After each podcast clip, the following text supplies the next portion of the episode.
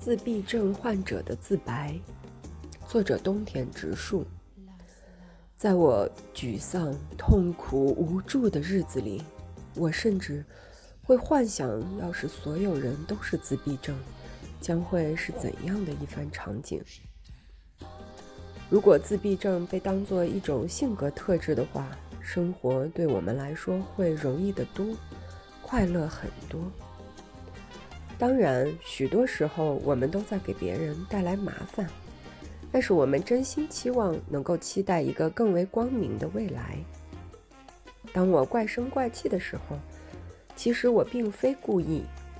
当然，我必须承认，有的时候我会觉得自己的声音能安慰自己，并且会使用相似的词语或易于表达的词语，但是不由自主发出怪声。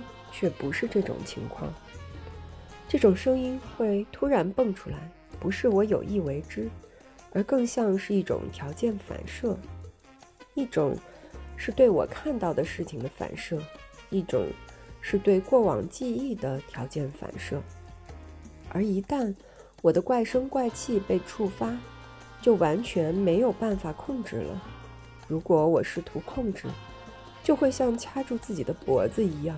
痛苦又憋闷。